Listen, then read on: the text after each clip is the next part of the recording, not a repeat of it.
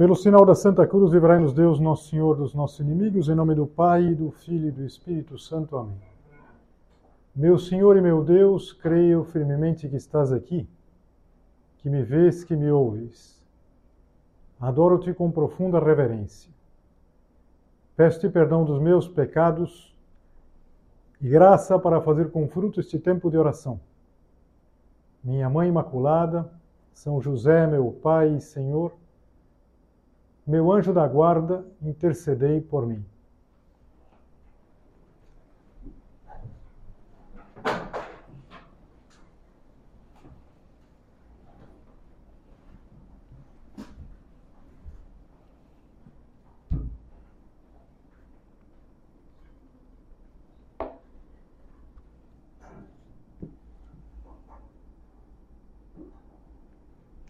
Roubar sempre é algo mal, algo negativo. Mas roubar o coração é algo tremendamente positivo. E quando eu estava preparando a meditação, eu tive a curiosidade de procurar se em outros idiomas também se usava essa expressão e se tinha o mesmo significado. E me surpreendi que é assim mesmo. É assim em espanhol, assim em italiano, é assim em inglês, é assim em francês. Sempre roubar o coração é uma situação positiva, é uma situação em que sai ganhando quem rouba e quem é roubado. E por que que nós vamos tratar desse tema hoje? Porque nós já estamos próximos dessa solenidade tão bonita que é a solenidade do Sagrado Coração de Jesus. Nosso Senhor Jesus Cristo nos amou com um coração igual ao nosso. Nosso Senhor que trabalhou é, com mãos humanas, que pensou com uma inteligência humana, ele quis também ter um coração igual ao nosso, igual em tudo ao nosso coração, exceto naquilo que tem de mal, naquilo que é pecado.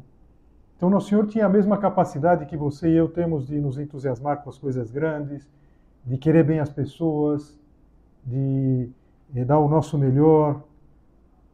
E, e esse coração, esse coração que é igual ao nosso, também ele se deixa roubar. De muito boa vontade, Nosso Senhor quer que nós roubemos o seu coração. E se a gente pegasse o Evangelho, a gente veria quantas pessoas roubaram o coração de Jesus Cristo. Acho que, em primeiro lugar, sua mãe, Nossa Senhora. Nossa Senhora, é, como toda mãe, roubou o coração de Jesus Cristo. São José, que ele tinha um carinho de pai por São José. Depois os apóstolos como Nosso Senhor gostava dos apóstolos e como se sentia muito bem com eles. Chamei-vos amigos, ele dizia na última ceia. E depois, às vezes, pessoas até que Jesus Cristo ia conhecendo em um momento e em outro.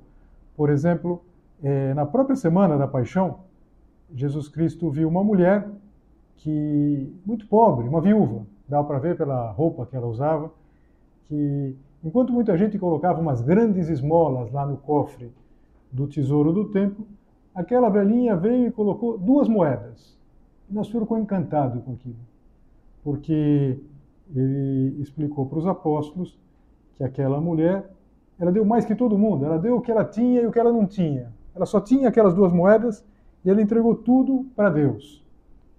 E assim, a gente poderia pensar naquele cego chamado Bartimeu também, que comoveu Jesus, e um longuíssimo etc.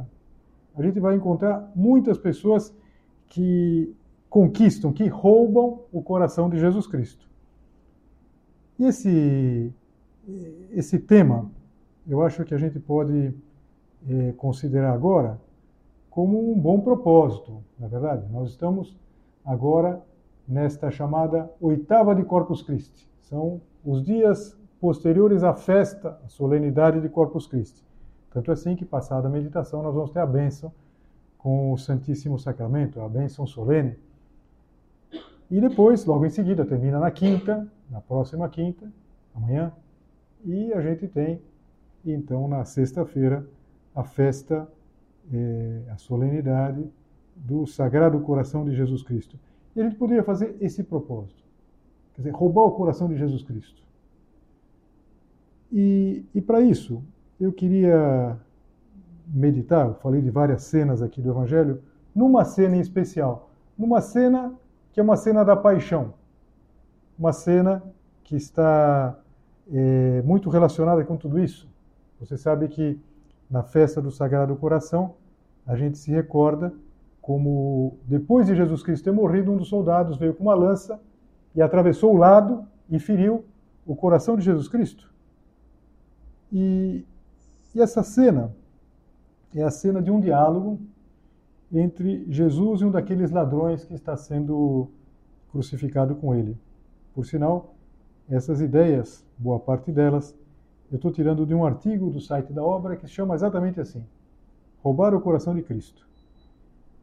E, e lá se conta dessa cena, dessa cena de um ladrão, um dos dois ladrões, quem conta é São Lucas, que como um excelente profissional do, do, do roubo, roubou o coração de Cristo.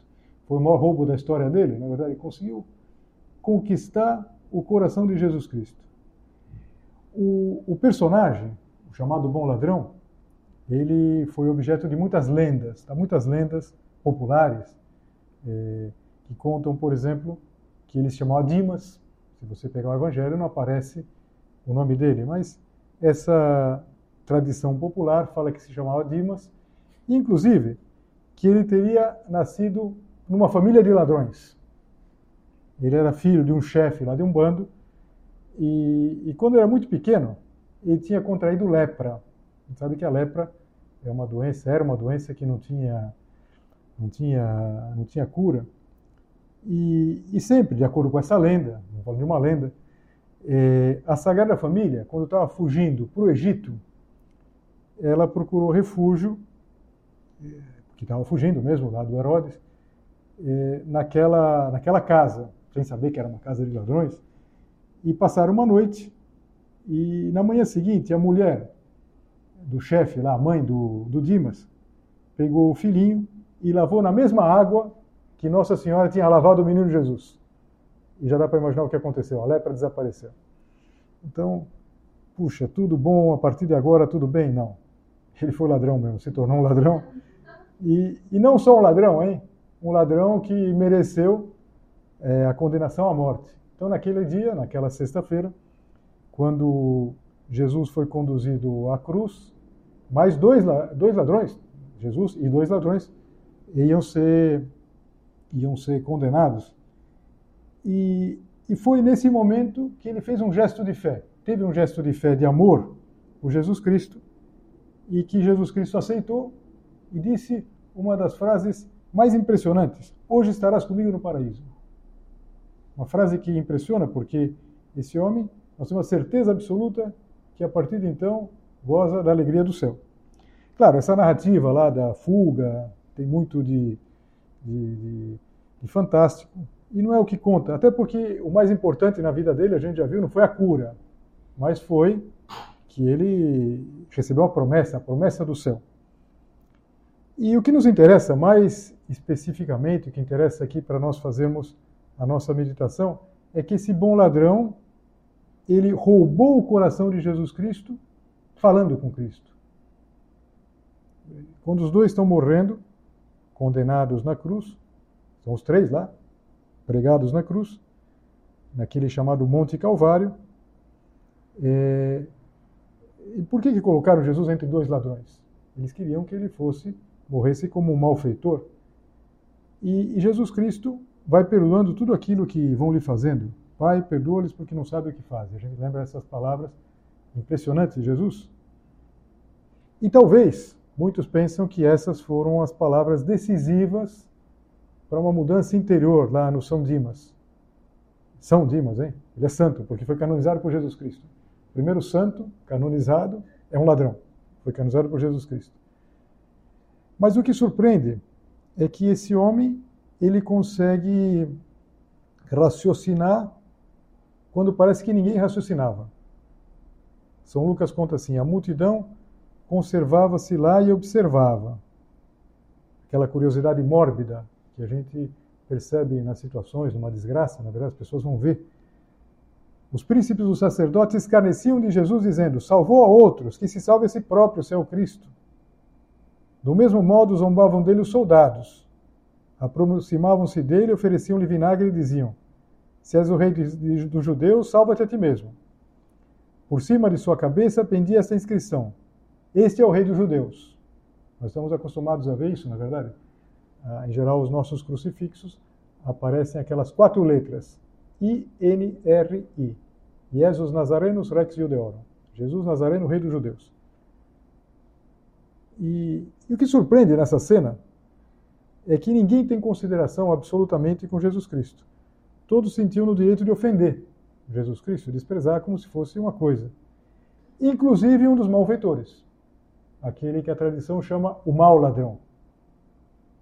Se és o Cristo, salva-te a ti mesmo e salva-nos a nós. O que, que acontecia com aquele homem? Estamos falando do mal, agora não do bom.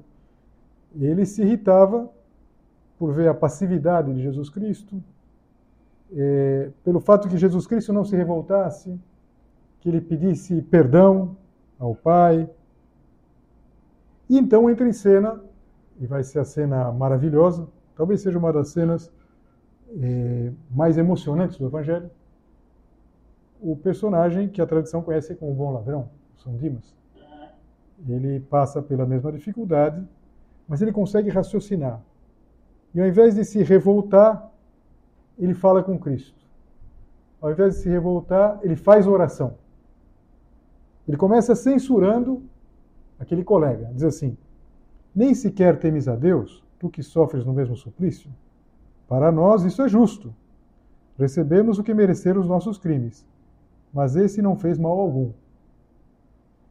Interessante, essa cena sempre me mexe comigo, porque me faz pensar que aquele homem merecia sim aquilo. Ele mesmo diz, ele mesmo reconhece. Ou seja, não é que fosse uma injustiça. Eu mereço, eu mereço a cruz, eu mereço estar pagando isso. Você também merece. Ele não. E ele não fala para ficar bem. Aliás, não fica bem com ninguém. Ele não quer agradar ele fala aquilo que ele leva no fundo do coração dele. E então ele faz, ele acrescenta uma frase belíssima assim: Jesus, lembra-te de mim quando tiveres entrado no teu reino. Jesus Nazareno, o rei dos judeus. Parecia mais uma burla, na verdade, uma piada. Como é rei esse homem? Esse homem que morre como escravo. Esse homem que todos se sentem no, no direito de, de rir dele, de cuspir nele mas ele acredita. Ele faz um ato de fé contra toda a perspectiva. Ou seja, esse homem de fato ele consegue, a gente usa tanto essa expressão hoje em dia, pensar fora da caixinha, na verdade, ele consegue pensar fora do que todo mundo está pensando. E a resposta de Jesus Cristo é que nós vimos antes. Jesus respondeu-lhe: Em verdade te digo, hoje estarás comigo no paraíso. O bom ladrão roubou o coração de Cristo com uma palavra. E no artigo, que está no site da obra, que chama Roubar o Coração de Cristo, ele diz assim: Assim é a oração, uma palavra que rouba o coração de Jesus e nos permite viver a partir desse momento junto dele. Exatamente o que aconteceu com o bom ladrão. Ele vivia afastado, estava afastado de Deus, afastado de tudo. Vivia uma vida errada. E de repente é uma palavra que rouba o coração de Jesus. E a gente pensa, Senhor, será que não está faltando essa palavra para roubar o teu coração? Será que não pode ser o grande propósito que eu quero fazer agora, de roubar teu coração? De roubar teu coração na festa do Sagrado Coração? E, em seguida, esse texto do artigo diz assim: a conversa entre Jesus e o bom ladrão foi breve, mas intensa poucas palavras, breve até porque os crucificados eles tinham muita dificuldade de respirar. O, a, o suplício da cruz fazia com que ele não conseguisse respirar. Ele morria sufocado e, consequentemente, não podia falar. E São Dimas intuiu que ele estava diante de alguém superior. Que aquele títulos, assim chamavam os, os romanos aquela plaquinha, o crucificado, ele ia no caminho da cruz com a plaquinha pendurada no pescoço. Depois chegavam e pregavam na parte de cima da cruz. E, ele entendeu que aquilo era verdade, que ele estava diante de alguém que era rei. Então ele faz uma oração breve, mas intensa. E por, de uma certa maneira, ele também faz uma oração despretensiosa. Ele não pede, Senhor, me salva aqui. Ele poderia pedir, a gente pode pedir tudo a Deus, mas ele só queria ser lembrado. Interessante, lembra-te de mim. E novamente eu cito aqui o, o, o artigo, diz assim: reconhece o Rei do mundo no rosto humilhado e desfigurado de Cristo. Nos olhos que o contemplam com ternura, devolve-lhe a dignidade e, de uma estranha maneira, lembro a ele que é amado acima de todas as coisas. Olha que coisa maravilhosa. Quer dizer, ele era amado. Talvez, há muito tempo, ele só era temido. O ladrão era temido por muitos. Mas aqui Jesus Cristo mostra que ele é muito especial. Ele roubou o coração de Jesus Cristo. Não importa o que tinha sido a vida dele antes. Se conta aqui uma vez, o Alexandre Magno, que gostava de contar essa história é o São José Maria. O Alexandre Magno estava andando e um mendigo pediu uma esmola. E o Alexandre Magno falou lá para os seus auxiliares, falou, deem para ele cinco cidades. Senhor de cinco cidades. E ele ficou tonto assim, falou, eu não pedia tanto. E o Alexandre respondeu, tu pediste como quem és, eu te dou como quem sou. Ou seja, você pediu umas moedas, eu te dou cinco cidades. Nesta passagem, a desproporção é muito maior. Jesus, lembra-te de mim. Não esquece de mim. A gente pode fazer até esse pedido para alguém. Falar, oh, não esquece de mim, hein? Lembra-te de mim quando tiveres entrado no teu reino. Não, você vai estar comigo. Hoje estarás comigo no paraíso. Que, que capacidade que tem a oração, na é verdade? Com uma palavra breve, intensa, a gente é capaz de conseguir a felicidade perfeita, a felicidade do céu. Uns anos atrás, o Papa Francisco, escrevendo por jovens, ele dizia assim: a oração é um desafio e uma aventura. Eu gostei dessa, dessa ideia. É um desafio e é uma aventura. E que aventura? Então, como que a gente vai roubar o coração de Jesus Cristo?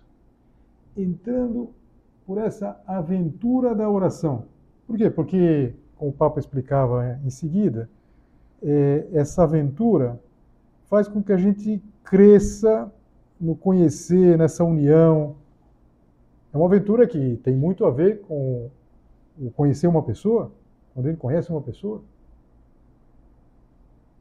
A oração, continuava o Papa, permite-nos permite contar de tudo o que nos acontece e permanecer confiantes nos seus braços. E, ao mesmo tempo, proporciona-nos momentos de preciosa intimidade e afeto, onde Jesus derrama a sua própria vida em nós. Depois, com aquele jeito tão próprio do Papa, diz assim: rezando, abrimos o jogo a ele. E damos lugar para que ele possa agir, possa entrar e possa vencer. Às vezes, sabe por que a gente não consegue fazer oração, ou porque a gente não avança na oração? Não é porque seja difícil. Ah, não, não faço oração porque eu não sei latim. Mas quem falou que tem que saber latim? Né? Não, eu não faço oração porque eu não sei falar bonito. Eu não, fa... não, a gente não faz oração porque a gente tem medo de abrir o jogo. A gente tem medo que Nosso Senhor nos peça alguma coisa difícil. Mas, mas separa, Nosso Senhor não vai pedir nenhuma coisa difícil. Nosso Senhor não vai. Jesus, lembra-te de mim quando tiveres entrado no teu reino. Você devia ter pensado isso antes, quando roubava. Por que você não pensou isso? Jesus, lembra-te de mim quando tiveres entrado no teu reino. Como vou lembrar de você? Você nunca se lembrou de mim. Jesus, lembra-te de mim. Você acha justo, depois de tudo que você fez, lembrar de você? Não vou lembrar coisa nenhuma. Lembra-te de mim. Eu tenho que pensar em outras pessoas muito melhores do que você. Nada disso. É que não é assim. Não é assim. Por quê? Porque tem uma fenda, uma espécie de brecha nesse grande coração. Lá no, no artigo da obra diz assim: Dimas, São Dimas, descobriu que havia uma fenda neste grande coração inocente de Cristo, uma forma fácil de o assaltar. A vontade de Deus, tantas vezes escura e dolorosa, iluminou-se e se ilumina com o pedido humilde do bandido. O seu único desejo é que sejamos felizes, muito felizes, os mais felizes do mundo. O bom ladrão entrou por essa fissura e apoderou-se do maior tesouro. Ele, como ladrão, ele com certeza ele tinha que descobrir o jeito de entrar nos lugares, na é verdade. E é toda uma, toda uma, tem que colocar entre aspas porque não é uma ciência, mas toda uma, um saber fazer as coisas, saber ser um, um ladrão. Eu há pouco, pouco tempo ouvi um podcast longuíssimo aí de um, de um grande bandido que se converteu também e, e a história que ele conta como ele desde sempre foi, foi ladrão. E como a vida dele era ficar pensando como roubar as coisas e, e, e, como se justificava também. Era uma entrevista que ele ia dando e ele inclusive falava, eu achava que no fundo eu fazia um bem, eu girava a economia. Eu roubava, depois as pessoas tinham que comprar, eu comprava coisas, eu estava fazendo um bem para a sociedade. E, e então ele, uma fenda, tem que se descobrir, e claro, nessa profissão, que não é profissão também, ele sempre tem que descobrir uma fenda. Não dá para entrar pela porta da frente. Nós temos que descobrir essa fenda, uma fresta no coração que inocente de Cristo, uma forma fácil de assaltar. Ou seja, que nós podemos entrar por aí. Será que a gente quer descobrir essa fenda? Sobretudo, será que a gente abre o jogo? A gente abre o jogo? Às vezes não. Eu não sei você, eu estou pensando em mim. E quantas vezes, Senhor, eu não abro o jogo?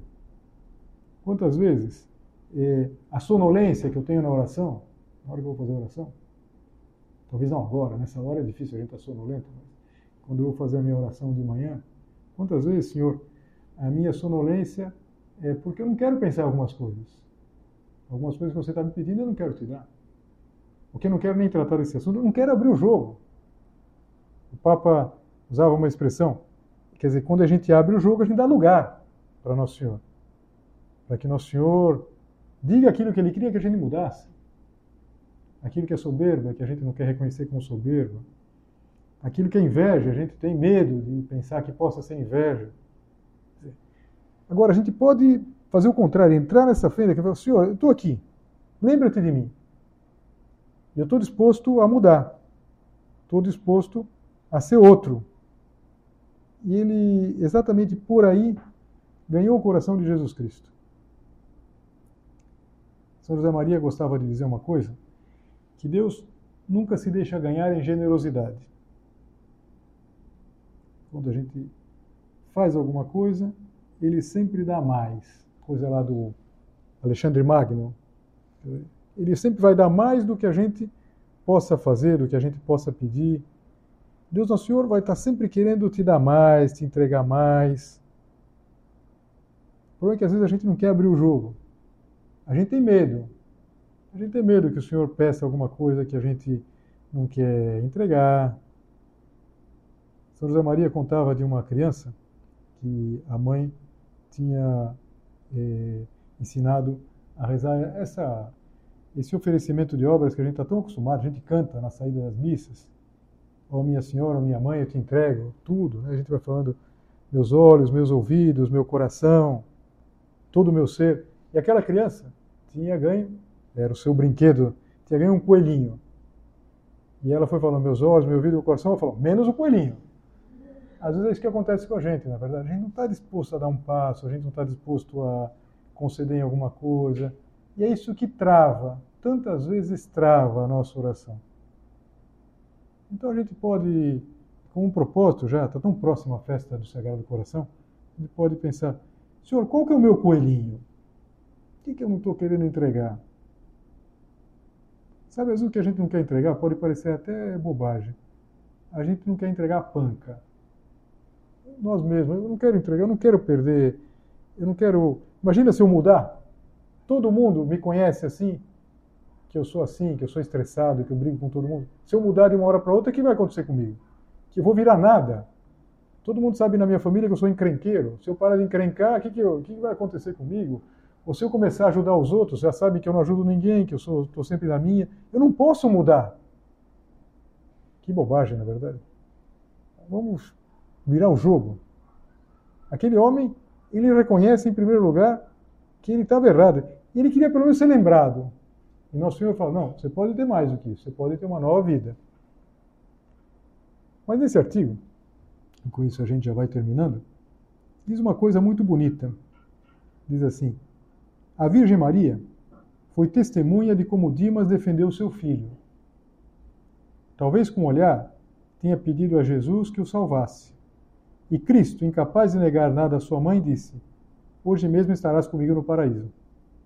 Confesso que eu nunca tinha pensado nessa triangulação. Nunca tinha pensado nessa cena assim. Mas vamos imaginar Nossa Senhora. É fácil a gente imaginar porque a gente conhece bem o filme, na é verdade. Nossa Senhora, como ela sofria com todas aquelas, aquelas provocações que faziam para Jesus, aquilo doía no coração de Nossa Senhora e, e não podia fazer nada. E de repente, aquele homem preso na cruz, ele defende Jesus. Defende Jesus. E como Nossa Senhora ficou contente, como, como Nossa Senhora olhou para ele como um filho. E, e talvez com o olhar tenha pedido a Jesus que o salvasse. A comunicação tinha que ser uma comunicação com olhar. É, Nossa Senhora estava perto, é, podia ver a expressão de Jesus Cristo. E Nossa Senhora olhou para Jesus. E Jesus entendeu, porque os corações se entendiam perfeitamente. E, e esse artigo, imagina, que foi Nossa Senhora pedir que eh, Jesus fizesse alguma coisa por aquele, por aquele ladrão. E Jesus, que não pode negar nada a Nossa Senhora, hoje mesmo estarás comigo no paraíso. Que coisa bonita. É, que, que coisa maravilhosa. Pensar que toda uma vida se resolve aí.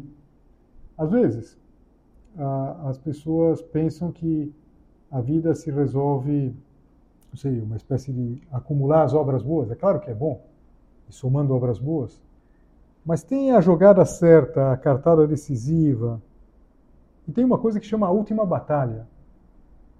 A gente pede, deve pedir. Aliás, quando a gente reza Ave Maria, a gente sempre pede que nos proteja agora e na hora da nossa morte. Agora e na hora da nossa batalha final. O importante é ser fiel até o fim, perseverar até o fim. Pois bem, o que Nossa Senhora faz é que, que ele ganha essa batalha final. A gente pode se ver nele. Nossa vida terá é, os seus, seus pontos positivos, negativos. A gente pode dizer, bom, mas eu não vou ser um ladrão, eu não tive, não, não tenho essa história de vida. Tá bom, mas como vai ser importante na hora que a gente estiver comparecendo diante de, de Jesus, que Nossa Senhora olhe para ele. Nossa Senhora que está na porta do céu, é, ela olhe para interceda por nós. E, que certeza que a gente tem. Uma mãe tão boa, uma mãe tão maravilhosa, uma mãe tão carinhosa. Não vai esquecer. Hoje mesmo estarás comigo no paraíso. Eu não sei se você já parou para pensar é, como terá sido o tempo a partir de agora até a morte do bom ladrão? Quanto tempo? É difícil imaginar. O, no, na passagem do Evangelho de São Lucas, quando ele fala dessa, desse, desse diálogo, Jesus, diz assim: Em verdade te digo, hoje estarás comigo no paraíso. Era quase a hora sexta. A gente sabe que Jesus morreu na hora nona. Os antigos contavam as horas diferentes. Eles não tinham relógio. Eles contavam em função do tempo que se afastava do sol. Então, hora sexta, era seis horas mais ou menos depois, depois do nascer do sol, meio-dia mais ou menos. Isso acontece meio-dia. E, e Jesus morre às três da tarde, aproximadamente e é a hora que morre também, morrem os outros dois. Como terão sido as últimas três horas de vida do, do São Dimas, na verdade? Quer dizer, ele tinha conseguido tudo. É, a gente olhava para ele parecia um derrotado. Mas ele tinha ganho o céu, tinha roubado o céu, tinha roubado o coração de Jesus Cristo. Dali para frente era só felicidade. Que, que, inveja que a gente tem desse bom ladrão, na verdade, que propósito a gente faz agora mesmo de roubar o coração de Jesus Cristo. E não é difícil, hein? É simplesmente com a palavra, é simplesmente com a oração. Então vamos fazer o propósito de fazer oração. Sobretudo essa oração sincera, é assim que a gente abre o jogo, em que nós nos colocamos desarmados diante de Deus. Com certeza, nosso Senhor estará muito contente de se deixar roubar, de que nós conquistemos esse coração que nos ama com tanto carinho.